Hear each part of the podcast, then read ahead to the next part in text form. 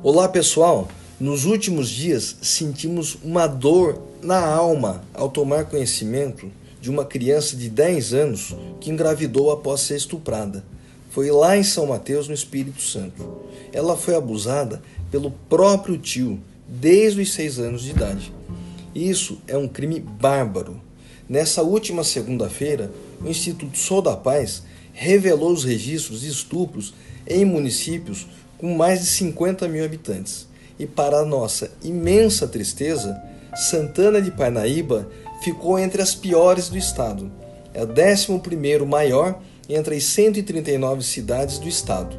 Só no primeiro semestre desse ano ocorreram 30 casos de estupros, sendo que 24 foram crianças, idosos e pessoas com deficiência. Quando me deparei com esses números, imaginei que o crescimento de casos de estupro em nossa cidade fosse em decorrência da pandemia e do isolamento social. Descobri que não, pois 2018 para 2019 os casos dobraram.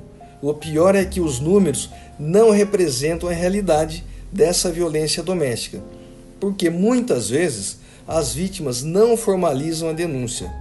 Provavelmente aconteceram diversos casos que nem aparecem nessas estatísticas, devido ao medo de retaliação por parte do agressor. Precisamos encarar esse problema. Não dá para fingir que ele não existe ou que a responsabilidade é só do governo estadual. O aumento ano a ano de casos de estupros em nossa cidade é um reflexo da ausência do poder público. As cidades que conseguiram reduzir esses índices adotaram algumas ideias, como por exemplo a criação de uma subsecretaria ou departamento municipal de política para mulheres, cujo objetivo é combater a violência doméstica.